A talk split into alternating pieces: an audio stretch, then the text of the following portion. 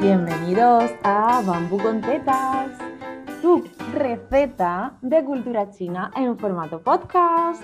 Yo soy Teresa, Teresa Moya del Centro de Estudios Chinos y estoy acompañada, como siempre, de mi querida Nini, Nini Lao Shi. Hola, ¿qué tal? Oh, hola Teresa, de vuelta aquí. ¡Qué ganas! Qué mentira, ¿eh? Bueno, ya nos echábamos de menos, yo te echaba ya de menos. La verdad es que esto del podcast se está convirtiendo como la quedada con mi amiga, ¿sabes? Claro. Cosas que nos interesan a las dos. Claro. Antes de grabar charlamos un poquillo, después también, y, sí. y ya de camino, pues mira, hacemos algo. Algo productivo por la vida. Algo productivo. Bueno, en este podcast eh, queremos decirles a todos nuestros tetis que no son estudiantes de chino, que no se preocupen porque les va a gustar igual, ¿no? Les va Ah, a sí. parecer interesante. Y si Claro. alguno está preguntando eh, si empezar o no a estudiar chino, pues creo que también este podría ser un episodio eh, Pero ¿de qué va a tratar este episodio, Nini? Pues No mira, a raíz de un post de Irene Izarra, Ujú. eh, que vimos en las redes ¿no? de Instagram, eh, pues como que se quejaba ¿no? de que sí, el chino es difícil. Entonces se nos ocurrió la, a la, ide- la idea a las dos, ¿no? De decir, ostras, pues podríamos reflexionar sobre esto. ¿Es el chino Ujú. difícil? Ujú, Exacto. Esa es la, la pregunta. Y la Vale. respuesta, ¿qué podemos decir, Teresa? Pues, Chinguan, ¿no? Depende. depende. ¿De qué depende? Creo que depende. Pues, a ver, em, bueno, sí, lo que decías, lo primero, que la gente que no estudie chino, o sea, que no haya estudiado chino, pues puede utilizar, puede escuchar este podcast igual, porque vamos a hablar de... eh, No nos vamos a poner técnicas. Claro, no, vamos- no es un, no es el tema técnico. Y además yo creo que quizás es aplicable a otro idioma o a otros procesos de estudio que al final eh, puede ser aplicable. Y también la verdad es que últimamente yo he visto por redes sociales mucha gente reflexionando sobre este tema, incluso muchos memes. eh, yo tengo ahí una recopilación para hacer un martes de compartir de estos de por redes sociales y de verdad que da para, para hacer, o sea, que para dedicarle un martes de compartir a este tema y por supuesto un podcast. Así que bueno, incluso estábamos pensando que después de grabar el podcast, animarnos quizás hacer algún directo por YouTube. Si... Pues sí, porque a mí me encantaría conocer eh, las, o sea, intercambiar eh, impresiones con, con gente estudiante de chino o profesores eh, que enseñan chino. O sea, lo podríamos hacer, Teresa. Claro, estaría muy guay, Porque así también conoceros un poco en directo y Sí. hablar de este tema que es muy Mm. apasionante y apasionado, ¿no? Levanta mucha, bueno, cada uno tiene su opinión, el chino es fácil, no es fácil. En fin, en general, la gente que dice, pues que el chino es difícil, ¿no? Sí, Pero mm, tampoco, o sea, ¿está- ¿estás de acuerdo en que el chino es Mm. difícil o no?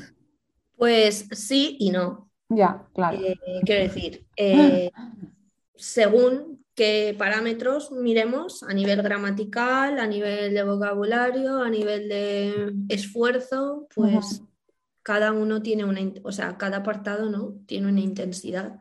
También yo soy de la opinión que depende de, de la habilidad que tenga uno de aprender idiomas Claro.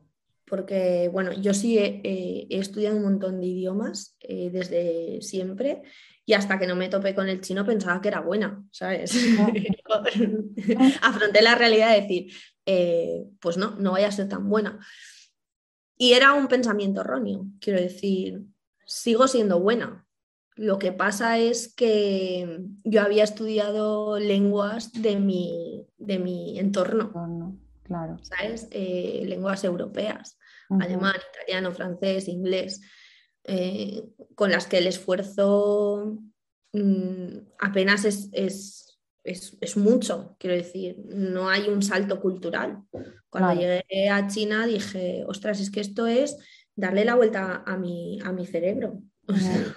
hay muchas cosas que aprender que tienen que ver con el, ser del idioma, ¿no? O de, o de su historia. Y nos queda muy lejos porque no tenemos apenas información, quiero decir. Yo creo que lo que comenta es interesante porque ya no solo el idioma, hablar del idioma en sí, sino lo que tú dices, em, de dónde soy, básicamente, de dónde soy y cuáles son esos idiomas que tengo en mi, en mi entorno, porque si yo sé español, quizás aprender portugués o aprender italiano, pues no me va a costar tanto. Realmente, ¿no? Yo había estudiado en el instituto dos años de, latín y de griego clásico, quiero decir, que tienes una base ahí eh, muy potente.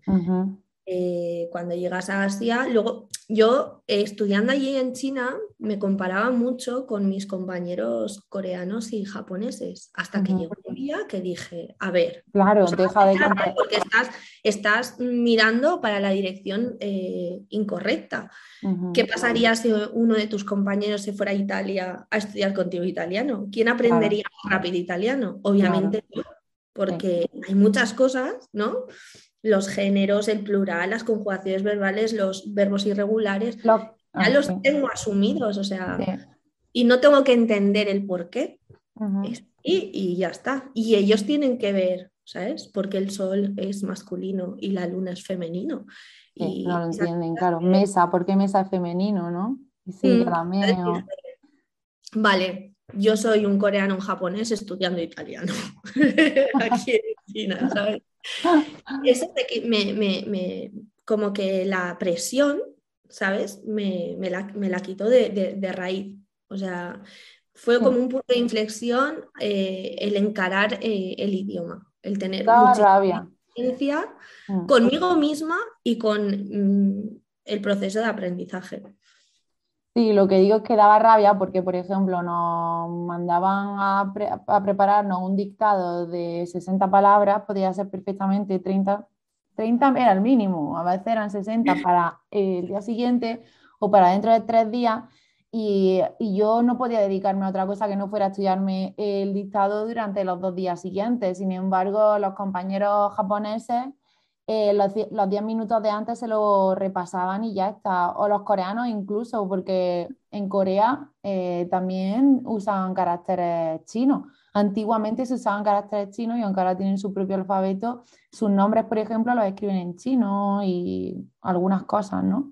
Eh, entonces, claro, pues da rabia, pero es que ellos llevan aprendiéndolo desde que son pequeños, es que no podemos, no podemos compararlo. Entonces, ese es uno de los factores principales de es difícil, bueno, pues depende, depende de quién sea, ¿no? Depende para nosotros, pues nos pilla más, más distante.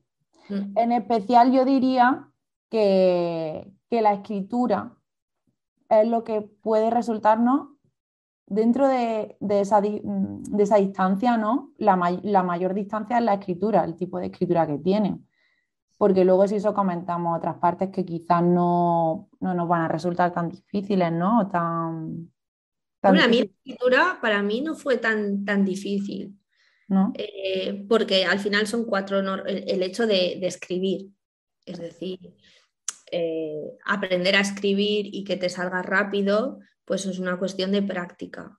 A mí eh, lo que más me, me, costó fue asumir que no había un abecedario y que eh, todo lo que iba a aprender lo tenía que aprender tres veces. Claro. A escribir, a aprender a leerlo y a pronunciarlo correctamente y, a aprender lo que significaba. Claro, eran tres cosas en uno, cuando en, otras lenguas eh, solo haces un, que es aprenderte el significado y la pronunciación, porque básicamente también son cuatro normas y, y tampoco es difícil. Aparte de que, que cualquier, eso, un abecedario alfabeto tú lees la palabra y bueno, por lo menos ya sabes pronunciarla. En el chino, si no conoces la palabra, puede que aprendas. Bueno, también hay sus trucos, ¿eh? que esto luego ya es poco a poco, el chino según va aprendiendo tiene sus partes fonéticas. Entonces, es una base. Claro, al principio, claro, necesita una base. Quizá tiene como una curva de aprendizaje distinta a la de otros idiomas, porque, por ejemplo, el italiano de primera nos puede parecer muy fácil, o yo, por ejemplo, no he estudiado italiano, pero he estudiado portugués en la carrera.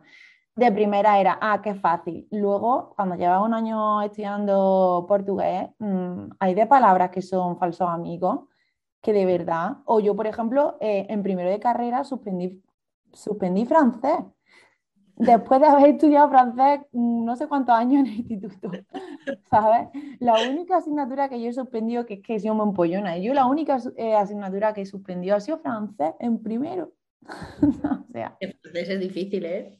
O sea, escribir bien francés. Eso es, los acentos para arriba, para abajo. Yo eso no, como que no, le tenía una pronunciación que pronuncian como les da la gana. Exacto, exacto. Pero luego el chino llega un momento que es verdad que, que primero aprendes mucho, aprendes muy poquito, pero aprendes mucho y te sientas muy bien. Luego, al revés, luego dices, no, esto es una montaña imposible de escalar. Y luego es verdad que llega un momento que dices, oye, pues no es tan difícil y voy aprendiendo poco a poco, ¿no? Y una vez que has superado eso... Y pasa así, ¿sabes? Dices, no, no avanzo, no avanzo porque estás así todo el rato, en línea recta. Que sí, lo que pasa es que pasas de no saber nada a saber algo y te parece que has aprendido un montón. Claro. Cuando llegas ya a ese nivel dices, ahora ya no avanzo nada, pero sí que sigues avanzando. Eso es verdad. Es, la curva del aprendizaje es diferente también. Y eso, por ejemplo, como profesoras, yo no sé si tú lo vives dentro del aula, pero yo como un profe, eh, llega momentos en los que dedicamos una clase a la motivación y a, y a verlo con perspectiva, porque hay muchos que desesperan en el proceso y son buenos y les gusta, pero como que se les hace bola y, ¿sabes? Tengo que hacer como terapia de, grupo, plan, vamos bien, ¿sabes? Eh, o sea, no os preocupéis. Esto, eh, esto es así y aquí he pasado yo, o sea... Mm, es yo no lo hago, ¿eh? pero yo sí lo hago porque creo que es súper necesario. Igual tendría que hacerlo. El otro día cuando hice el directo con Ceci de Ceci en China en Instagram, me contó que dice, a veces me siento un poco coach más que profesora. Hmm. Creo que a lo que enseñamos chino es verdad que es un poco que tienes que estar siempre ahí como motivando, ¿no? Hmm. Pero...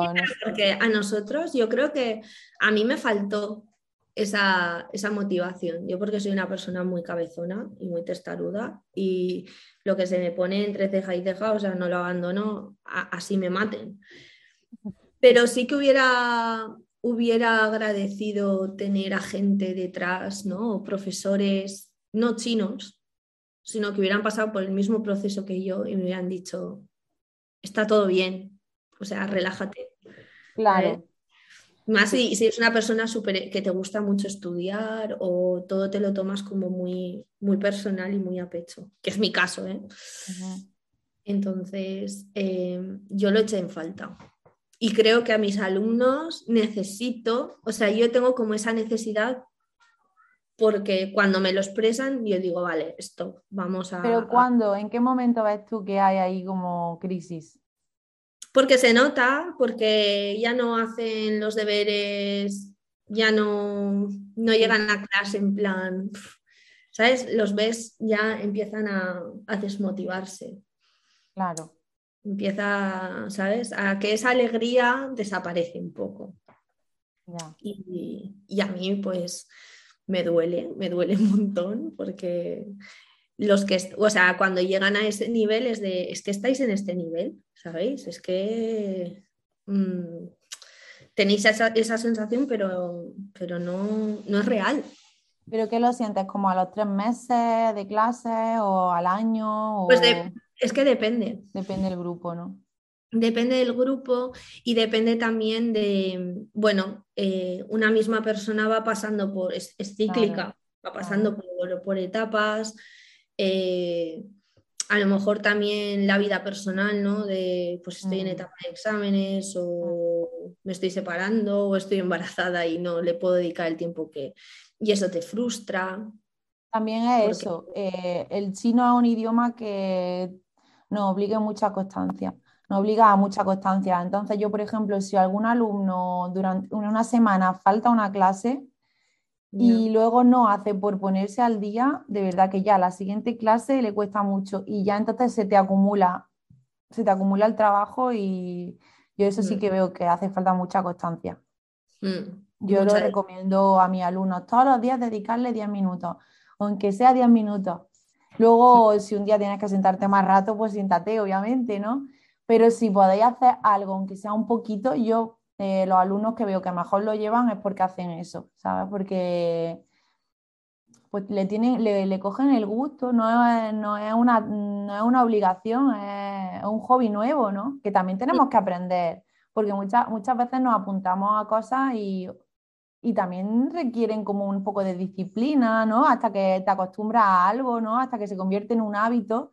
Construir mm. un hábito tampoco es tan fácil y la motivación la tienes al principio, pero luego la motivación quieras que no se va, aunque siga interesándote, puedes tener el interés, pero no la motivación, esa, esa energía que tienes al principio. Me acuerdo mm. cuando estuve en China, eh, recién llegada la última vez, pues estaba súper motivada, en plan, llegaba por las tardes, te juro, no hacía otra cosa más que estudiar, en plan, todo, todo loca, no, ni salía, ¿sabes? En plan, no, no, no, este año voy a aprender chino sí o sí.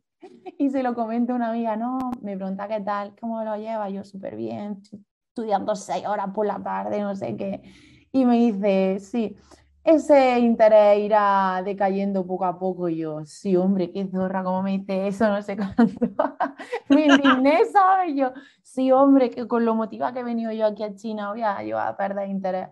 Obviamente, ¿sabes? Obviamente. Yo llego a un punto en el que estando en China dije, em, a ver, Nini, no vas a estar más, más en China en, esta, en estas circunstancias de becada con tiempo, así que hay que vivir y hay que disfrutar también del país y lo que te ofrece la vida en la calle. O sea, no te puedes pasar todas las tardes encerrado en una habitación aprendiendo vocabulario porque eso ¿vale? Lo puedes hacer cuando estés en España perfectísimamente. Claro. Pero obviamente manteniendo unos, unos niveles, es decir, no era, me da igual todo. Clase, obvio, pero... Tenía que ir a clase, hacer mis exámenes y hacerlos bien, pero el objetivo ya no era el 10 o el 9 o, o sea, ¿qué es lo que tengo que sacar? ¿Un 8 y un 7 para mantener la beca? Pues 8 y 7, quiero decir.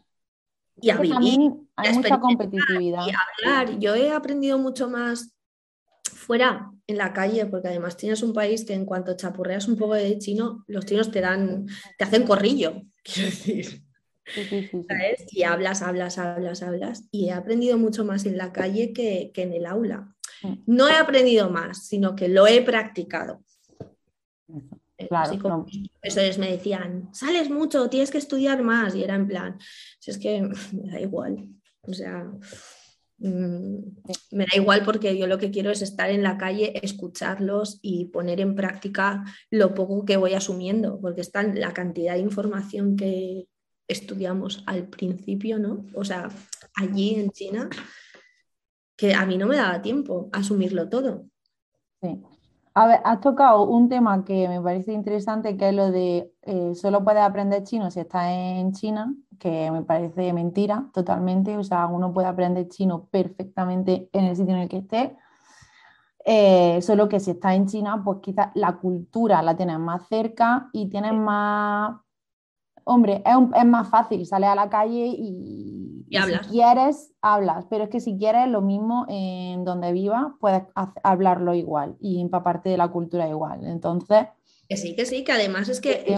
Mm. Mm, yo empecé en el 2005 y no había todas las eh, herramientas que hay ahora. O sea, eh, antes teníamos que escribirnos casi por carta, como aquel que dice. No estaban en las redes sociales, no estaba el WeChat para contactar con gente de China, no, no teníamos el Zoom para hacer En YouTube no había nada. En YouTube no había nada. Entonces, ahora el que diga, no, es que si no voy a China no voy a aprender, mm, está muy equivocado. Hay muchísimas más herramientas de las que teníamos nosotras y, y son excusas para no, ¿sabes? Para no alcanzar el objetivo, ¿no? Es como, me voy poniendo yo obstáculos para... para... Entonces... que pensar, ¿eh? Sí. yo creo que lo que nos falta un poco al estudiante chino es tener esos métodos de estudio, eh, esa, cambiar esa concepción de que es un idioma distinto y que voy a tener que estudiarlo de otra manera y con otra, quizá otra rutina. Y que pues que al final para todo hacen falta rutina y hábitos. Es que vuelvo al tema ese, pero creo que mm, como profesora, además de enseñar el idioma, deberíamos intentar enseñar un poco, pues, eso, eh, no sé, técnicas de estudio, que a lo mejor yo, no, yo no soy mm, no. ¿No eres partidaria? No, no coincido contigo porque también creo que cada persona aprende de una manera. Ya, pero es que hay gente que no sabe, ¿sabes? Una cosa es que no sepa y le puedes dar diferentes herramientas. Claro. Prueba a escribir y repetir, prueba, yo qué sé, a imaginarte esos simbolitos como algo, si te ayuda, mm, pero eso depende, o sea, lo tienes que buscar tú. Yo es lo que les digo, yo os puedo decir maneras, pero vosotros os adaptáis. Hay gente que tiene memoria fotográfica, hay gente que es a base de repetición, hay gente que es a través de canciones, se les queda mucho más. Pero claro, es que hay gente vocabulario que, ¿sabes? Decirle, mira, ponte una canción. Claro, ponte una canción, ponte una serie y aprende una palabra, o escucha un tingli y con el tingli puede hacer esto, esto y esto, puede hacer un tingli, puede hacer una lectura, puede escribir, puede como darle ideas de estudio, que no sea solo sentarse a escribir y repetir caracteres, porque si no, esa es la tendencia que yo he visto por lo menos en mis clases, del que mm. no tiene como idea, porque es que a lo mejor hay gente que nunca ha estudiado idiomas, es que yo tengo gente que a lo mejor nunca ha estudiado idiomas, o lo que tú dices, ha estudiado inglés y el sistema es totalmente distinto, ¿no? Entonces le llega el chino y dicen, ¿ahora qué hago? Pues trae mándame plantillas de caracteres, que necesito hacer plantillas de caracteres como si no hubiera mañana, ¿sabes? Ya. Yo lo que hago polvo es el Quizlet, es decir, eh, yo a mis alumnos casi no les enseño a escribir si no me lo piden, a mano quiero decir. Les, le metemos mucha caña al piñín y, y, a, manejarse con el, con el teclado, básicamente. Obviamente en clase se escribe, pero pero no me interesa tanto el, que sepan escribir, quiero decir, porque los chinos cada vez escriben menos a mano también, como nosotros. Ese es otro mm. tema que da para debate, bien extenso. ¿eh? sí, sí, pero mm, ya, yo en cuanto a los alumnos, ya te digo, mm, yo lo único que les digo es que prueben, busquen y, encuentren su propio método. Que a veces incluso la gente que no sabe idiomas es eh, mejor porque no tienen con nada con que comparar. Entonces, ¿sabes? Eh, son como, bueno, pues esto es lo que hay, pues esto es lo que tengo que hacer y ya está. Si vienes con otra, ¿sabes? Con otra, otro background, em, em, tiendes a comparar. Es que yo con el inglés, yo es que con el alemán. o con el coreano, lo que me odio es cuando comparan al chino con el coreano. Anda ya, vete a Corea. no he tenido esa suerte. No, joder, yo tengo un montón de alumnos que estudian coreano y chino. sí. pues es que el coreano es más fácil. Es que el coreano tiene. Es que mi madrina, ¿sabes? Que estudia chino conmigo y encima estudia coreano. Y es como al principio ya, lo que lo que tú dices, al principio le costó, ya él le cogió el gustillo, pero al principio era como. Y estábamos en clase y le salían las palabras en coreano, porque al final son un poco parecidas a algunas. O no, mm. es que claro, me decía María, ella me llama María, ¿no? Porque mi familia me llama María, me dice, es que María, es que las palabras en, coreano es que se me quedan muy rápido, es que no sé qué. Y yo, joder, Tere, que no me hables de tu historia de coreano, déjame. Pero, sí. Es, es, es, diferente, o sea, es que cada alumno hay que, o sea, hay que tratarlo como algo único. ¿sabes? Intentar eh, pues leerles también sus, sus, su proceso, aunque estén dentro de un grupo. Que Psicología. Sí, yo sobre todo con los niños lo noto, ¿no? Pues hay niños que les cuesta más, tienen menos, menos habilidad, pues oye, me, a ellos solo les pregunto lo básico. Y al que puede más, pues le, no le pregunto lo básico, le pregunto lo que, ¿sabes? y así no haces sentir mal a nadie y, mantienes la motivación, ¿sabes? Eh, de todos o, a las personas adultas que tengo, estoy desbordada de trabajo, estoy en etapa de exámenes, pues relax. claro, claro.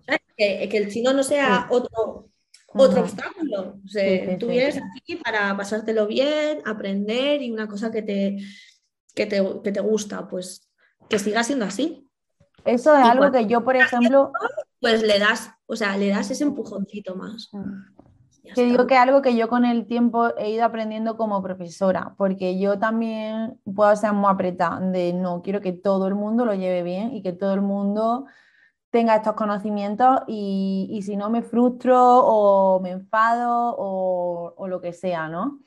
Y con el tiempo te vas dando cuenta de, tío, pues yo qué sé, tampoco hay que ser así. Es como con la escritura, ¿no? Al principio a lo mejor era muy exigente de decir, no, la escritura es súper importante, venga, dictado, pum, pum, pum. Y luego ahora es como, no, mira, mm, quien, quien le interese, como le importe como objetivo, pues lo, lo vamos a hacer. Obviamente enseño los, los caracteres, que es que yo no dejo de enseñarlos. Y lo, utilizamos en clase, exacto. Mm. Pero que yo que sé, que cada persona, eso es otra cosa que queríamos comentar, ¿no? Que cada persona tiene unos objetivos y, mm. y, tú como profesor también tienes que aprender a, sobre todo nosotras que somos profesoras de academia, que no, estamos, no somos profesoras de universidad, quizá en una universidad tú sí puedes exigirle lo mismo a todo el mundo, ¿no? Mm. Pero en una academia que la gente se apunta por gusto y por interés, ¿no? es, mm. es muy diferente es muy, muy, muy diferente. Mm. Entonces eso hay que tenerlo en cuenta también. Sí, y, lo, que te, lo que te iba a comentar, que vi unos memes que me hizo mucha gracia, que era un alumno en plan, ¿cómo era? Eh, lo que quiero, o sea, lo que, lo que me gustaría, lo que me gustaría saber decir en chino. Y luego la siguiente imagen, yo no haciendo nada, yo no haciendo nada por aprender chino, ¿sabes? Que, también pasa mucho, en plan, no, te motivo, ¿no? Como que es por parte de los dos del profesor, pero que también el alumno tiene que hacer algo, que no tú puedes estar ahí de motivador y de tal, y de, oye, es lo que decíamos antes, que si te apuntas a algo porque tienes interés y al final tienes que hacer algo, es que si, si en casa no haces los deberes, no estudias, no sé qué, no, no sé cuánto, que bueno, que es verdad que puedes pasar por una etapa en la que realmente no puedes, aún así no sé hasta qué punto, o sea, no sé que realmente psicológicamente no, esta es una etapa en la que no puedes hacer más. Bueno, no sé, a mí es que de verdad me cuesta mucho creer que uno no pueda sacar ni un poquito de tiempo, ni un poquito de tiempo, no lo sé. bueno, yo siempre es lo que digo, al váter vais todos los días, así que el móvil, el Quizlet, con vosotros al váter. y eso, eso tiene que ser sagrado. Porque yo el único consejo que les digo siempre es, si te dejas el chino, va a ser porque el vocabulario se te va a hacer bola. Porque ese, o sea, ese es siempre el consejo que doy. Si quieres seguir y mantenerte y, y avanzar, o sea, el vocabulario lo tienes que llevar al día. Lo de la gramática, pues da igual, porque somos pocos en clase, practicamos mucho, hacemos muchos ejercicios, mucho, mucha, mucho, mucha comunicación, pero si no te sabes el vocabulario, si no sabes leer caracteres, si no te sabes lo que significa o cómo lee, eso te va a obstaculizar, se te va a ir acumulando, acumulando y, después es que es imposible puerto. Entonces, eso, siempre les digo, si te dejas el chino será porque se te hace bola el vocabulario. Muy consejo. Yo aprendo mucho de ti. Lo demás no. Sobre todo al principio. Porque luego la gramática se hace, complicada la gramática, pero ya tienes técnicas para aprender el vocabulario mucho más, mucho más deprisa. Entonces sustituyes eh, la memorización de caracteres por eh, la gramática a la que le tienes que dedicar un poco más de tiempo. Entonces, al principio, ¿no? Digamos, eh, el primer año o el primer año y medio de curso, sobre todo, yo les hago mucho hincapié en el vocabulario. Mm. En que sepan eh, reconocer los caracteres, que no escribirlos, ¿eh? leerlos y saber lo que significan Exacto. sin el piñe. Claro, claro. Sí, yo lo que hago ahora es mandarle muchos textos. Mm, hacemos textos en clase y lectura. Pues mira, llévate esta lectura y luego les mando el audio, les grabo yo la lectura y, a veces no, que, no mando ni deberes. O sea, los deberes son leerte la lectura y... Yo no mando deberes, yo vocabulario. No manda deberes, ¿no? Tú, el Quizlet y...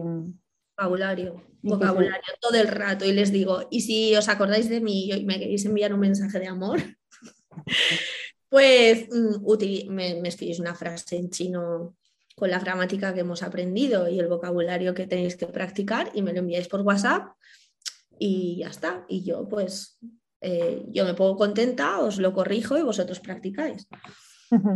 No me quiere mucho, la verdad. No te escribe mucho, ¿no? Vaya. Y mira que yo soy fácil para eso, ¿eh? Yo digo, mm, escribirme todo lo que queráis. adorable. bueno. Eh, eh, otra opción, o sea, otra cosa que me ha pasado mucho como profe es, es que Nini, yo cuando estoy en clase me lo sé todo y hago el ejercicio súper rápido, pero es que voy a mi casa y, y estoy una hora para hacer medio ejercicio. Y yo, claro. Como que, ¿sabes? Les impone muchísimo eh, el estar fuera del entorno. Ah, pues mira, eso a mí no, no, sé, no, o no soy consciente de que haya pasado. A mí sí me dicen, jo, es que no sabía cómo hacerlo. Y luego llego aquí y lo, lo sé hacer enseguida. y yo digo, ya, es que, nosotros no hacemos muchos ejercicios en clase. No le pongo, venga, este ejercicio. Solo los ejercicios quizás se los mando a casa o algo, pero en clase como hacemos más, lo hacemos todo en conjunto, ¿sabes? No hacen trabajo, no hacen mucho trabajo individual, que a veces lo pienso. Digo, de vez en cuando sí hacen algo de trabajo individual, pero poco. Mm. Entonces a veces digo, podría dedicar el tiempo a decir, venga, vamos a hacer cada uno individual este ejercicio y luego la, no sé. Depende, o sea, depende. Y hay veces que los pongo en grupo y les digo, ala, hacer el ejercicio y no me podéis preguntar nada. O sea, tiene que ser como una lluvia de ideas entre todos, creo esto, creo lo otro, buscad, ¿sabéis? No, no utilicéis el diccionario, simplemente con herramientas de, de ¿sabes? no sé cómo se dicen, pero... Como pensando, entre todos, ¿no? Pensando lo que habéis aprendido, pues, aplicarlo. Pues yo veo que es un radical, uno sabe el radical, el otro sabe cómo se pronuncia, el otro piensa que por contexto no sé qué, y al final lo sacan y se dan cuenta de que, mm, que saben más de lo que, ellos piensan. Claro, que eso también motiva, ¿no? Si me preguntan, al final siempre respondo y entonces no hacen el esfuerzo. Pero bueno, que las clases los ejercicios son como muy diferentes. Damos también mucha teoría, porque creo que es importante saber bien la gramática. pero ya está. Y otra cosa que haces tú mucho en clase, que sé porque me has contado que hablas mucho de cultura, ¿no? De la cultura china, de... Yo todos los temas que damos, eh, siempre hay algo que difiere ¿no? Un poco o no de, nuestro, de nuestra cultura o de nuestro entorno y lo, explicamos y lo hablamos y le dedicamos, a lo mejor hay clases que solo hablamos de, cultura y no pasa nada. Eh, yo que sé, cuando damos los números, siempre hay una clase de numerología y es alucinante porque ellos mm, se aprenden los, los números desde otra perspectiva. Tenemos que hacer un podcast de número, ¿eh? De... Eso puede ser ahí, pendiente, sí, sí. Sí, pues, pues eso, para mí es importante también acercar el idioma a una perspectiva mucho más real, ¿no? De, lo que se van a encontrar cuando vayan a China. Eso es otro punto que queríamos comentar porque está relacionado con, es difícil el chino, mm, bueno, pues que también es una forma de pensar distinta.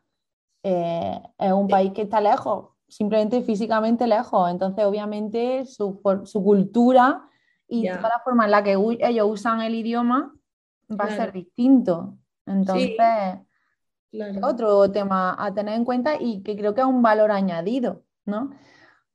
Por supuesto. Aprendes muchas más cosas, es verdad es que estás aprendiendo muchas más cosas, no estás aprendiendo solo el idioma, sino que estás aprendiendo una cultura totalmente bueno, no sé si totalmente distinta, ¿no? Pero distinta, ¿no? O muchas cosas que son distintas.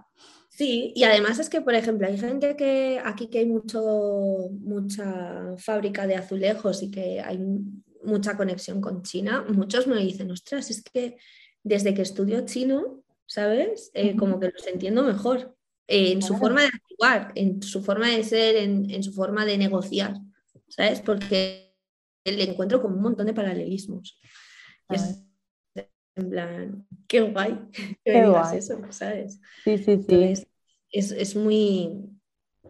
A mí me, o sea, a mí me hace sentir eh, que, el, trabajo que hago eh, pues tiene un sentido, ¿no? Y que ellos al final em, le encuentran una utilidad a la lengua más allá de, ¿sabes? Comunicarse.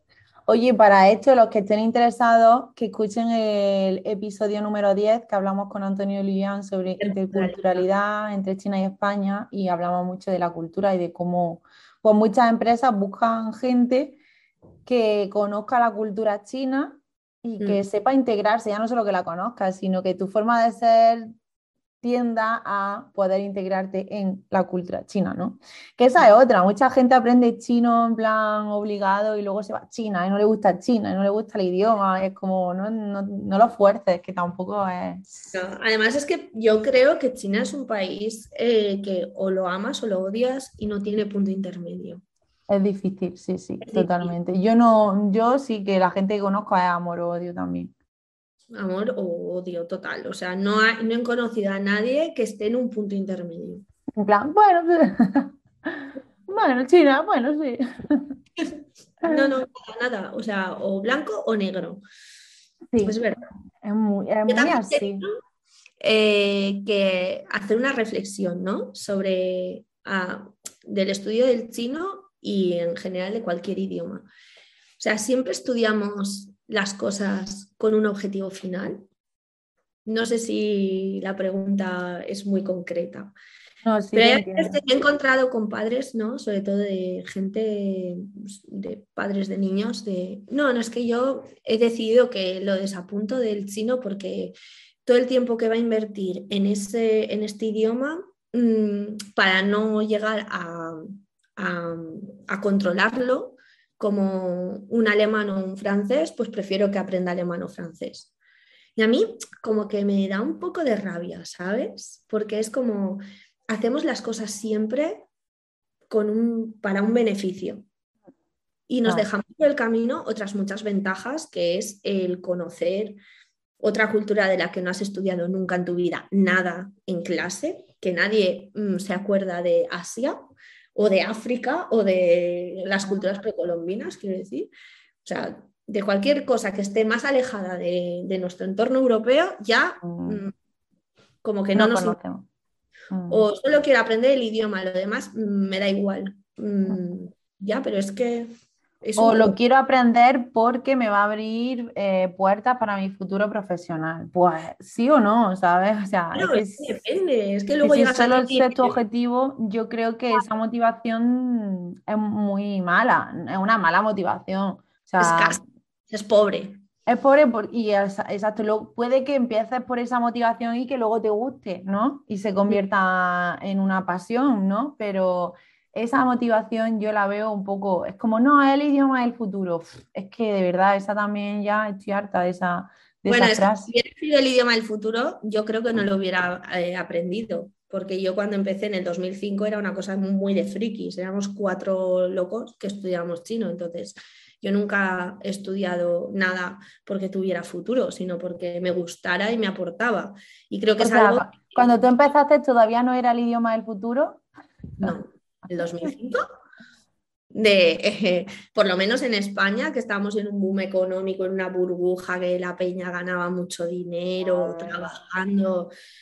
Toda mi familia es, ya tienes una carrera, ¿sabes? O dos. O sea, ponte a trabajar ya, ¿qué haces? Y era en plan, bueno, pues es que esto yo lo quiero hacer, sin plantearme que iba a tener luego Sí, pero pues es eso, a mí me da rabia que luego los padres enfoquen la educación de sus hijos solo por el beneficio, es decir, mm. enseñarles a la juventud a tener curiosidad por otras cosas sin importar si vas a sacar un beneficio económico, quiero decir, que la vida va más allá, ¿no? Es, mm, aprender un idioma te abre una ventana hacia una cosa que es difícil que, que, llegues a ella si no es a través de, del estudio de eso, del idioma, porque al final los textos van en relación a la cultura, ¿no? Em, Todo. Claro. ¿Cuántos niños han dicho, ostras, ¿no celebran la Navidad en Asia? Pues no, no son creyentes. O sea, claro, porque para ellos es todo el mundo. Claro. Eh, celebra la Navidad y todo el mundo cree en Dios. Y, ¿sabes? Y eh, bienvenidos al mundo, el mundo es plural.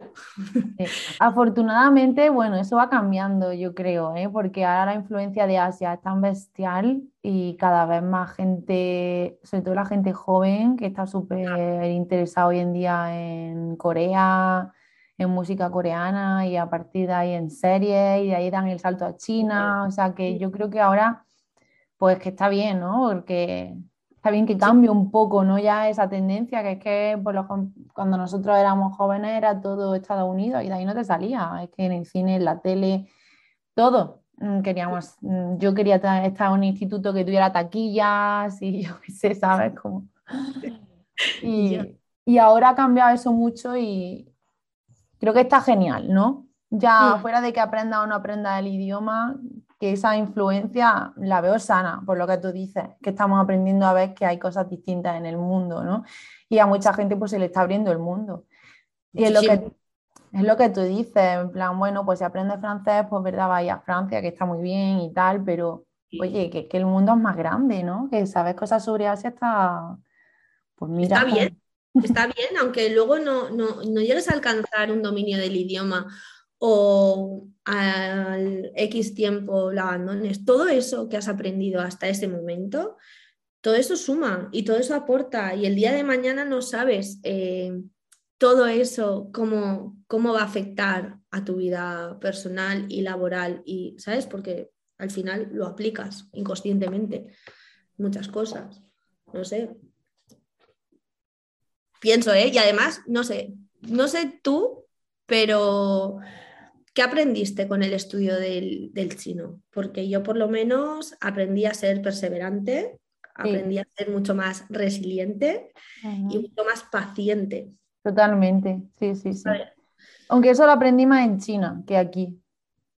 Bueno, sí, también, pero, el, chino es un idioma que está jugando continuamente contigo con esa frustración que te provoca el no poder controlarlo ni avanzar todo lo rápido que, quieres, ¿sabes? Es como que te va frenando y te va mm, trabajando esa capacidad de... Sí, sí, totalmente. Yo, ah, yo, creo que a mí me ha cambiado mucho el hecho eso de aprender el idioma y de vivir allí, ¿no? Es que aprendes a tener una paciencia, a decir...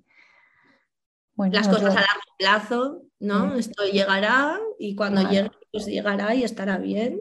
Entonces, yo he aprendido, o sea, me ha aportado muchos beneficios a nivel de emocional, ¿no? El estudio en chino. Que, otros idiomas no, porque no, no me implicaban ese esfuerzo que me implicaba. ¡Hombre, Luisito! ¡Holi!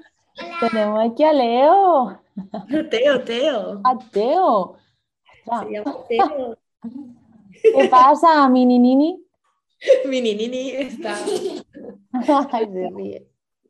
Recién despertada. Va, vale. pues eso, que, que, eso también hay que, que asumarlo, ¿no? O sea, es, es difícil aprender chino, pues mm, sí, no, depende, pero también hay muchos beneficios eh, extra Sí, no es una pregunta tan sencilla, que es verdad que no es que uno no quiera decir no, no voy a responderla por lo que sea, ¿no? Es que hay como muchas cosas que considerar, ¿no? Muchas, muchas, muchas. Sí, sí, sí. Y otro tema que yo creo que es clave mm. es eh, los métodos de enseñanza, ¿no? Que, mm. que, hemos pasado por ellos, ¿no? Y, y yo creo que es que es de las cosas que hace que el idioma chino sea más difícil, es que hay que tener en cuenta que la lingüística desde China y lo que es la enseñanza del chino es un campo que, está un poco verde, que está un poco en pañales, eh, tanto en China como obviamente ya que es de donde parte lo que es la enseñanza del idioma allá al resto del mundo. Entonces yo creo que eso, que, muchos de, de, nosotros pues nos hemos deprimido un poco estudiando chino y a muchos estudiantes les sigue pasando hoy en día porque los libros y los materiales que hay siguen siendo pues libros antiguos, libros que se hicieron en los 90, ¿sabes? O en los 2000 y claro, eh, y, libros que tienen como un método de enseñanza pues muy anticuado, muy poco desarrollado. Sí, y no, no creo que sea anticuado, yo creo que está enfocado a un público Otra cosa, asiático. Claro. Yo creo que a los chinos les cogió el estudio, o sea, este boom, ¿no? Les cogió un poco en bragas, hablando rápido y mal. Es decir, estaban acostumbrados a tener unos, unos alumnos eh, coreanos y japoneses o del sudeste asiático y que tienen muchísima más eh, cercanía cultural con el idioma y que cuando llegaron eh, los occidentales, ¿sabes? Mm. les aplicaron el mismo método que estudiaban los, los, asiáticos. Entonces, nosotras, nosotras hemos sido, eh, o sea, hemos estudiado chino como si hubiéramos... Supervivientes, supervivientes total, o sea, hay que, es un milagro casi. Los supervivientes del Titanic. Sí, nosotras. o sea, menudo iceberg tengo aquí delante y, y, lo voy a tener que superar porque yo hice los antiguos exámenes. Bueno, sí, lo 11, 11, niveles, que cuando les enseño a mis alumnos los libros dicen, ¿esto es intermedio? Sí, sí, sí, yo digo, sí, señores. Pero es que lo peor es que... de papel, ¿eh? Condicionario de papel. Eso. o sea, que es muy fuerte. Pero eh, sigue siendo algo así, o sea, que tú te vas a China a estudiar y es... Sí, pero porque ellos... Que sigue siendo así. Entonces es como que pero un ámbito ¿eh? quiero decir, si vas a China y tienes ese método, también aprendes el cómo estudian de otra manera. Hombre, aprender, aprender, pero fuera, fuera del entorno de China, creo que tienen que hacer una labor muy grande en cuanto a libros y textos, en cuanto a material en general. Mm. Y para eso los americanos, que han tenido mucha más tradición de enseñar el chino, tienen mejores materiales que los que puedan tener editoriales del Japón, eh, que no, están viendo ¿no? Cómo, enseñar el idioma de una manera más natural para el estudiante occidental. Que yo creo, es que claro, ah, vamos a ver, los asiáticos están acostumbrados a una enseñanza distinta, como más disciplinaria, pero desde pequeños. Entonces, claro, ellos estudian así, el español lo estudian así, ellos el inglés lo estudian así son de coger un diccionario y aprendérselo de memoria. Y está bien, está bien si les funciona, pero es que a nosotros no funciona. Claro, no estamos acostumbrados a ese tipo de memorización, de, listas, de estructuras, y es que yo no sé, o sea, obviamente cualquier cosa, si la haces demasiadas veces, al final te termina entrando en la cabeza, pero yo creo que no, que ni para ellos. O sea, que yo creo que hasta ellos aprenderían más rápido. No lo sé, no sé, porque es verdad que por su cultura y por su forma de enseñanza desde siempre han aprendido distinto, ¿no? Pero yo, yo, soy de la opinión de que si te funciona, sigue. Pero es que a mí no me funciona, mm. quiero decir. Entonces necesito otra cosa y necesito que eso se adapte a mi forma de, aprender. Eh, quiero decir. ¿Sabes? Necesitamos que sea relevante para nosotros, que sea divertido, porque una, al final, ¿por qué no puede ser divertido? Si puede hacerlo divertido, ¿por qué no? O sea, si está la opción.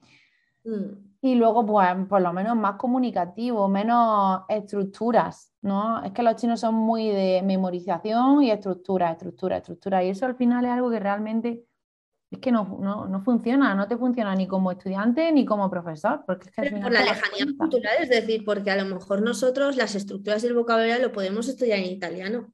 Porque en realidad no necesitamos hacer un esfuerzo muy grande, porque está como, si te estudias las estructuras más diferentes, eh, las otras ya las vienes incorporadas del español y simplemente es traducir, que, ¿sabes? Como un ejemplo, en plan, no me voy a poner aquí. Y a lo mejor, pues eso, listas de vocabulario que te den, ¿sabes? Facilidad para hablar porque tienes la capacidad, porque digamos que la estructura ósea la tienes, que llega del, español. Pero es que en chino o en japonés o en coreano mm, no sucede así. No tenemos estructura ósea. O sea, no tenemos a qué agarrarnos. Entonces, el memorizar por memorizar no nos ayuda. Necesitamos aprenderlo como si aprendiéramos, ¿sabes? Eh, desde pequeñitos. Es lo que le digo a mis alumnos, volvéis a tener cinco años. vais a aprender a escribir, vais a aprender gramática, mm, todo, como si tuvierais cinco años, volvéis a vuestra infancia. ¿No? Totalmente. Y otra cosa, eh, otro melón que abrir, profesor nativo sí, profesor nativo no. Ese es un buen melón. Pero ya dirán, claro, como estas son españolas, pues querrán no nativos. No nativos, claro. pues yo creo que para empezar, mejor no nativo, sobre todo con el idioma, con el chino, por lo menos con el chino. Yo creo que yo, por ejemplo, ya no porque yo sea y yo sea la profesora, sino porque yo he aprendido mejor con, con no nativos. O sea, mm. yo he tenido la universidad, yo empecé a estudiar chino, bueno, empecé, sí, empecé en el contexto universitario, ¿vale? Y he tenido profesores españoles y chinos. Bueno, pues los españoles lo hacían mejor. Eran mejores profesores, me hicieron aprender más que el profesor de chino. Ya.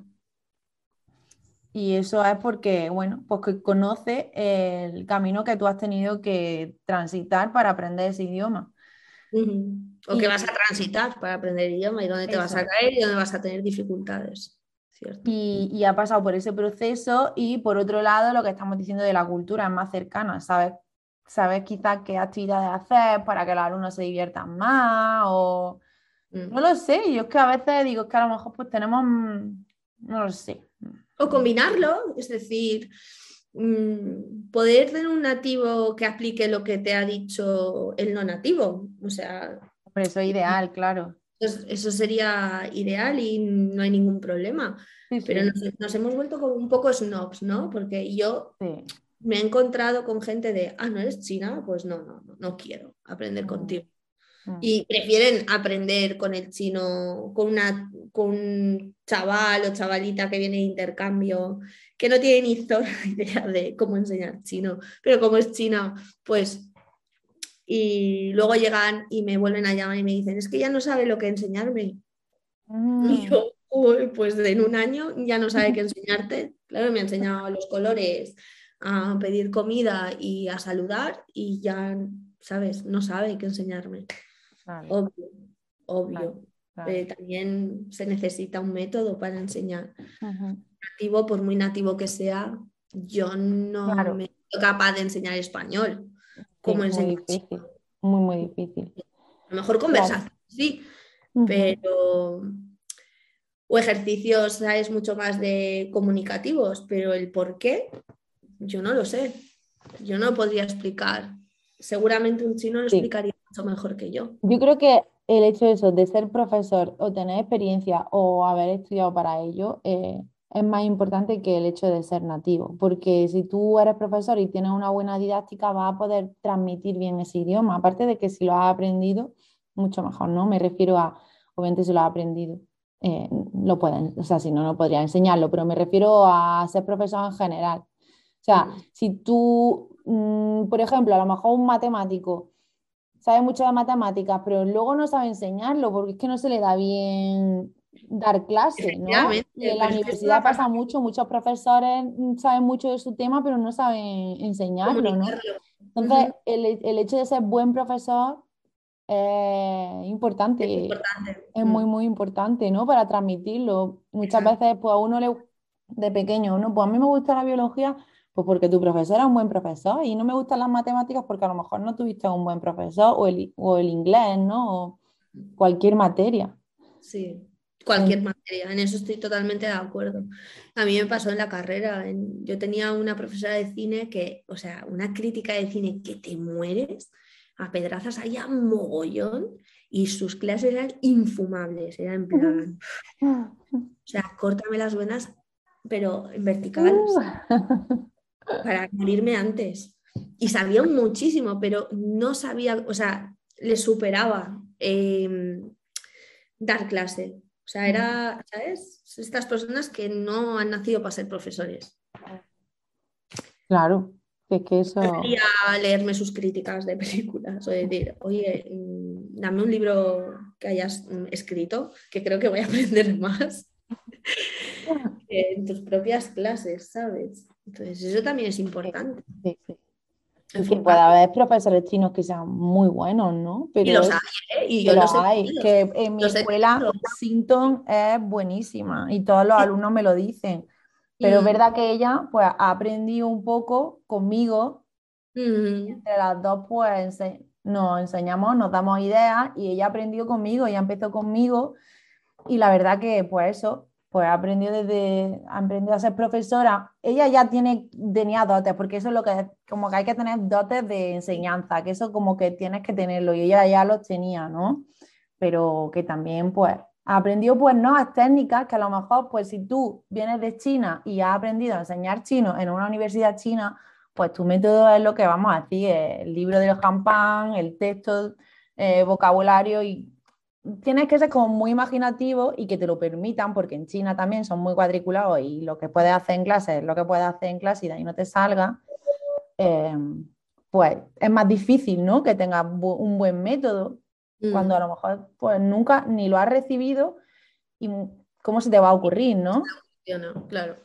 Entonces, pues ella ha empezado aquí y pues por, por ejemplo, pues, pues los alumnos están súper contentos con ella y yo como, como ella Aquí no estamos qui- quitándole mérito a profesores eh, chinos, Claro, Eh, Obviamente que no. Eh, yo también he tenido gente muy buena y que me ha enseñado muchísimo. De hecho, guardo un grato recuerdo de mis dos primeras profesoras de chino, ¿sabes?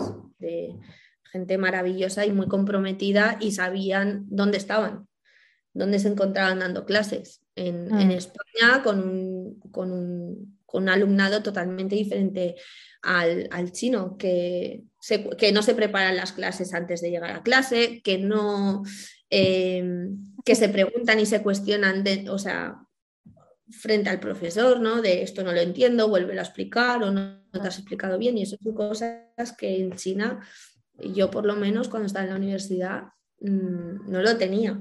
O sea, a mí me, me, me pegaban la bronca porque no te has preparado el texto y digo, pero se supone que es tu trabajo, ¿no? Mm, sí, O sea, Sí, no, no, sí. tienes que venir a preguntar dudas. Y yo, pues Ya. bueno, pues vale. sí. O sea, me tenía que preparar los temas antes. Y era en plan, pues no lo entiendo. Eso es algo típico de China, sí, el yu, Claro, pero Mm, mm, es otro método. Y entonces, claro, eh, si, si vas allí, obviamente juegas con sus reglas, pero es que Ujú. aquí hay que jugar con otras reglas. Yo recuerdo por pocos buenos profesores, la verdad. O sea, mm, por no decir que no, aparte de que mi memoria tampoco es que sea muy buena, pero, o sea, recuerdo momentos como estelares en clase, como una vez a una profesora se le ocurrió hacer un juego y fue como, ¡ah! Mira la emoción. Y creo que fue la única vez que se le ocurrió hacer un juego y la única vez que hicimos un juego y fue como el mejor día de mi vida, ¿sabes? Como bien, hicimos algo, ¿sabes? Como... Y de hecho es un juego que yo que hago yo en mi clase, que fue como hacer una carrera con los palillos y no sé si se trajo garbanzos duros y teníamos que hacer como una carrera y ir respondiendo preguntas. Me pareció súper bueno y eso lo he copiado y lo uso yo en, las, en mis clases porque es divertido, es una forma de practicar bajo presión, utilizando los palillos, me pareció súper buena idea. Pero creo que fue la el único juego que hicimos durante un año. Qué fuerte. Yo me acuerdo de mi profesora de China, es verdad que no, no tengo recuerdos gratos con, de ninguno, más mm, la única de mi profesora de pronunciación, que hacía las clases como muy guays y nos hacía cantar y nos hacía, ¿sabes? Cosas como muy dinámicas para romper un poco el tedio de, de la clase. Y recuerdo un momento estelar de una profe que me dijo, estábamos aprendiendo vocabulario y nos daba una palabra y teníamos que hacer una frase. Ajá, Y me tocó, o sea, arrepentirse, ajá, sí. ¿no? Y, Ujú. Y haz una frase y yo me arrepiento de haber venido aquí a estudiar. Ya China, estudiar chino. o sea, ese fue el momento más estelar de qué puta mierda, antes lo sé y no, vengo, ¿sabes? Yo todos los semestres me lo he. ¿Cuántos años tenía? Nini, cuando, cuando fuiste a China. ¿Yo? Sí. Yo cuando fui a China tendría 27. 27. 27. Y era el curso pelado de estudiar, o sea, ¿sabes? Una trayectoria académica bastante extensa, ¿sabes? Y, siempre me había considerado muy buena estudiante, pero llegué a China y como que me miraron muchísimo la moral. Son auténticos eh, destrozadores de, autoestima. Tuviste mala suerte, ¿eh? también te digo, porque a mí, porque alguna vez me has comentado eso y, a ver, a mí lo que me agobiaba era el ambiente de competitividad que ellos fomentan. Y eso como que te agobia porque, claro, nunca vas a poder llegar a ser igual de bueno que, como decimos, los coreanos o los japoneses. Entonces, siempre te ves por detrás. No puedes conseguir ese nivel que consiguen ellos. Escriben muy bien, hablan muy bien, se, se expresan muy bien y a ti te cuesta más. Entonces, eso sí que es algo que a mí no me gustaba, ¿no? De, ese, y está muy acostumbrado a ese rollo de competitividad. ¿Quién ha sacado mejor nota? ¿Quién no sé qué? El mejor alumno del, del curso, ¿quién ha sido? Venga. Y es como, ¿en serio? Pero lo que tú dices de eso es que eh, te controlaban mucho, ¿no? Te tenían súper... Mucho, mucho. Mm. Nos quitaban. Eh, si no sacabas buenas notas, eras... Es que además los profesores o sea, no te querían. O sea, para ellos eras como un grano en el culo, porque todos lo hacían bien. Yo no sé, ahora habrán muchos más estudiantes extranjeros, eh, o sea, occidentales, pero cuando yo fui era, era un porcentaje muy alto de coreanos y japoneses y, yo vivía estresada y agobiada y, los profesores no me trataban bien porque pensaban que no estaba dando el 100% y ellos también fui a la Universidad de Pekín, ¿sabes? Que es como el Harvard, es como y son todos los más listos. Yo decía, es que a ver si voy a ser yo tonta. Quiero decir, en otras, en otras universidades no, no, tienen ese nivel de exigencia que se les puede exigir a estudiantes de esas universidades porque tienen nombre. Puede ser, pero a mí me han hecho hasta caza de, brujas. En plan, una yo, me, yo redactaba fatal y me busqué una, una, profesora particular para que me enseñara a mejorar mi redacción. Y mira, ¿cómo era la profesora? Esto es anécdota, ¿eh? Que yo escribía y ella me iba tachando lo que he expresado y me volvía a decir, vuelve a repetir y eh, cambiando esto. Y lo hice como, hacía una redacción como cinco veces porque ella no me daba la respuesta, la tenía que buscar yo. Entonces, cuando entregué el trabajo, la profesora me dijo, me, me, la tienes que repetir. Y yo, ¿por qué? Dice, porque te la han hecho. ¿Te la has copiado o te la han hecho? Y yo, ¡buah, chaval! Qué fuerte. tenía 27 años y una tipeta de estas, no me van a decir a mí que le dije que no. Y delante de clase me dijo, lo dijo, ¿eh? Lo dijo, eh, todo es muy bien excepto Nini que ha copiado no sé qué. Yo cogí una florera, todos mirándome. Y, y, fatal. Y entonces mi amiga Teresa me aconsejó y dijo, no puedes ir con esa congoja clase te pillas todos los apuntes, todo lo que todo el trabajo y, lo, y se lo presentas a la profesora. Y entonces eh, cogí todas las redacciones, hablé con mi profesora de la particular y dijo, y si tiene algún problema que me llame. Entonces yo llegué a clase y dije, mira, para que veas que no copia, no te voy a repetir la redacción, pero es más que yo he trabajado y esto me lo he currado. Y entonces me pidió perdón. Yo le dije, no, no, mm. el perdón no me lo vas a pedir aquí fuera de clase. Ah, no. vas a pedir perdón delante de todos porque la cara roja me la pusiste ayer. Ah, porque me parece fatal que me pongas la cara roja y que sea una puta copiona para toda la clase y ahora me pidas perdón en petit comité. Mm, Digo, que yo delante de todo, Dios. Sí, sí. Y digo, porque yo no tengo 18 años como tienen estos de aquí. Yo tengo 27. Sí, sí. Y te lo dijo, te dijo tu puchi. Uh.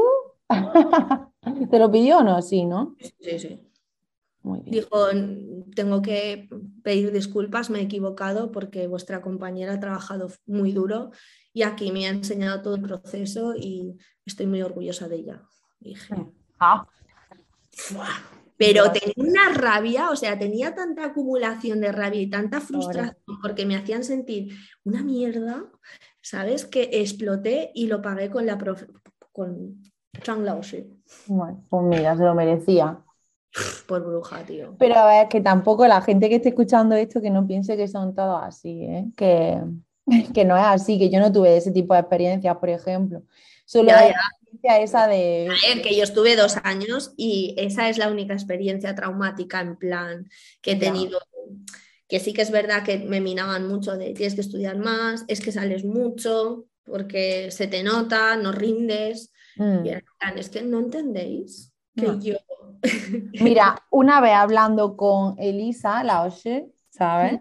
Me dijo que ella cuando se fue a China, se fue a estudiar chino y a mitad de año dejó, dejó el curso, se largó, en plan, no, no, pudo más y se largó y se fue a otros, y ella habla chino de puta madre, vamos, ella es súper buena, ya creo que ha trabajado en la embajada italiana en Pekín y tal. O sea, no sé cómo se la averiguó que siguió allí viviendo, que ya no es como, o sea, que a ti te, sigue interesando el chino, ¿no? Que, que no es que a ti te haya dejado de interesar, pero que el sistema quizá pues no cuadra contigo, ¿no? Y, Claro, pues y, aprendí mucho, ¿eh? Quiero decir que... Claro que se aprende un montón. Y volvería a repetir y volvería a ir al mismo sitio y todo. O sea, mm, porque aprendí mucho. Fue para mí eh, un viaje también muy emocional para trabajarme a mí misma, porque yo era como muy cabezona, muy orgullosa y muy... Y eso me ayudó también a, ser un poco más, más realista y a tocar más eh, los pies en la tierra. ¿Sabes? Yo era muy impaciente, por ejemplo cuando mm. llegué a China, ¿no? Mm. Y, aprendí todo lo contrario, o sea, aprendí a ser paciente y a no estresarme tanto, o sea, por las cosas, porque yo cuando llegué pues también tuve muchas frustraciones, pero más por nivel académico, eh, administrativo, mm. porque tengo muchos problemas administrativos y solucionar cuestiones administrativas allí pues era súper complejo. Y, y al final, tío, dije, tío, pues sí que he aprendido esto, ¿eh? a, no ser tan borde. Yo además era súper borde, en plan, con mi amiga. Ya, pero es el orgullo que, tenemos de... Porque yo desde que empecé a estudiar lo que yo quería era como muy buena, o sea, sacaba súper buenas notas y, y, o sea, mi etapa de bachiller fue como el despegue para mí. El cole fue un trauma, pero luego ya bachiller y había elegido lo que yo quería y era como disfrutaba mucho aprendiendo. Y cuando llegué a China, o sea, me bajaron los humos, pero así, pim, pam, ¿sabes? Vas a venir tú a decirnos, ¿sabes? Y, bueno, pues... tú estuviste en China hace dos días y mírate esa garita que tienes y que... Eh, sí, yo ya tengo 40. Además de aprender eso, ¿aprendiste algún truco asiático de mantenerte en cloroformo o algo? ¿Cómo lo haces? ¿Usas o algo? Se lo debo a mi madre, a la ah. genética de mi madre, nada de China. No, Hay que vale. a mi madre que... Entonces nada. Casi 80 y parece que tenga 70 65. Tiene una genética muy buena. Pero sí. Pues pero claro, parece que hace dos días, pero yo estaba contando del 2005, estamos en el 2022 casi, son 17 años ¿eh? con esto. Yo 10 años, 10 y pico. Mm. Muchos, ¿eh? Claro. el tiempo pasa. En fin, bueno, bueno. hemos conseguido hacer un podcast decente, hablando y divagando. No sé. No lo sé. Bueno, está bien, distinto, más personal, ¿no? Para que también nos hacemos, conocer. Hacemos como una especie de resumen, ¿no? El chino es un idioma que depende de tus características o con lo que vengas, ¿no? se puede, puede ser más fácil, o, o sea, se te puede complicar menos. No vamos a utilizar la palabra fácil porque fácil no es nada en este mundo. ¿Vale? Entonces, te puede resultar más sencillo el proceso o menos. Y que Eh, se necesita sobre todo eh, mucha resiliencia, mucha perseverancia y mucho amor propio, ¿no? Para, afrontar un idioma tan lejano como el, culturalmente como es el chino. ¿Mm? Exacto. Que la mente abierta a un idioma nuevo y que, todos los factores tienen, y que hay muchos factores que, que están dentro de, o sea, que dependen, depende tu edad, depende tu profesión, depende qué otro idioma hayas aprendido, tus técnicas de estudio, mm, tu disponibilidad de tiempo, tu objetivo. El profesor que te toque. El profesor, pero que en ese caso con nosotras no tenéis problema alguno. Eso no es problema, ¿no? Ay, yo, no sé, yo no voy a suscribir eso porque no lo sé. ¿Cómo que no? Eh, ¿Qué más? Y, nada. Y bueno, y que, y que eso es una cosa que Irene dijo y me pareció fantástica, que huyamos de los métodos en seis meses aprendes. Ah, bueno, sí, sí. Por favor. Llevo diciendo eso años. Mm. Eh, mm, si a mí me tocara un médico que ha aprendido medicina en seis meses, no me toca ni con un palo a dos metros y medio. ¿Vale? Entonces, esto igual, cualquier cosa implica tiempo, dedicación y esfuerzo. ¿Vale? Aunque sea abordar o para mm. hacerlo bien y conseguir objetivos se requiere de tiempo. Pero esto es algo que hemos ido perdiendo, creo que en esta sociedad del TikTok y de... La paciencia, ¿verdad? Y de la instantánea, o sea, todo instantáneo y enseguida y sin esfuerzo. No, las cosas cuestan. Exacto. Y que, y que cueste, o sea, no que cueste, sino que es paciencia, paciencia y disfruta el camino. Fin, ¿sabes? Y si, y si tienes. Me ha salido muy laucheo. Es que, ¿sabes qué? Es que estoy aprendiendo a hacer yoga y eh, me pongo unos vídeos para, hacer, para ser más flexible, que soy un poco arcayata, y, y esto se lo vamos a dedicar a la paciencia. Y yo, qué, qué sabiduría, es verdad, paciencia, paciencia, porque de verdad. Pues, pues se aplica todo, ¿verdad? Sí, y que las cosas se, aprenden y se hacen por gusto y porque nos, nos producen placer. Y ya está. Y lo demás, todo viene, todo llega. Y que se puede aprender chino perfectísimamente sin llegar a China, o sea, sin estar en China. Exacto. Hay miles de herramientas y miles de cosas que se pueden utilizar a día de hoy. ¿No? Ese sería el resumen. Perfecto. O el mío. No sé. estoy de acuerdo, suscribo. y eso, que se interesen, ¿no? No por solo el idioma, también por la cultura, por, por, conocer y por ser abiertos de mente. Como decía Antonio, ¿no? Aquí es una cuestión de encontrar un punto intermedio para que ambas partes se encuentren cómodas. Y que hay mucho todavía que hacer, ¿eh? de la enseñanza del chino para extranjeros. Hay mucho que hacer. Jampan, si nos estás oyendo, ponte las pilas. Nos van a vetar, ¿eh? la próxima vez que queramos ir a China, ¿no? Bueno, que, nada, que me ha gustado mucho este podcast, ha sido muy distinto, pero muy guay. Sí, ha sido como diferente a todo lo que hemos hecho hasta ahora, pero... Totalmente. Y miraremos en redes sociales a ver si les interesa a la gente, a nuestros tetis, hacer un directo virtual. Yo lo veo guay. Antes de que acabe el año, ¿no? Como para despedir este año del nacimiento de Bambú con tetas. Exacto. Y, abordamos esos temas. Este tema, ¿no? que como profesoras también nos va a ayudar mucho a tener una perspectiva de alumnado y otro otros profesores. Claro.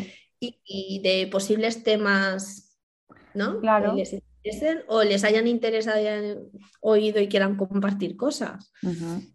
Que como sabéis tenemos el YouTube donde podéis vernos porque también lo grabamos en directo y bueno, en directo, sí, en directo nos grabamos y luego lo subimos en diferido y en Apple Podcast, en Google Podcast, en Evox y Spotify. Por ahora ahí. Ahí creo que yo creo que ya más tampoco hacen falta, ¿no? O sí, y decírnoslo, que lo investigamos. Y, y en Instagram también. Que, que hemos- estamos subiendo más posts sobre las recomendaciones literarias que hacemos en cada eh, episodio. Que este episodio, como ha sido distinto, no va a No, tener ni recomendación, ni lingüístico, ni nada. O sea. Sí. ha sido reflexiones, tertulia. Pero para otros sí. Sí. Y ya está. Nada, despedir yo por mi parte, despedirme y dar las gracias a nuestros tetis por escucharnos y por vuestro apoyo y que sigáis escuchándonos mucho. Por vuestro apoyo y amor. Eso. Y a ti, Nini. Y hasta dentro de dos semanas, Teresa. Eso, A ver de qué hablamos. el eso, próximo- esto, a ver, a ver. Bueno, un besito más. הייתי... אה,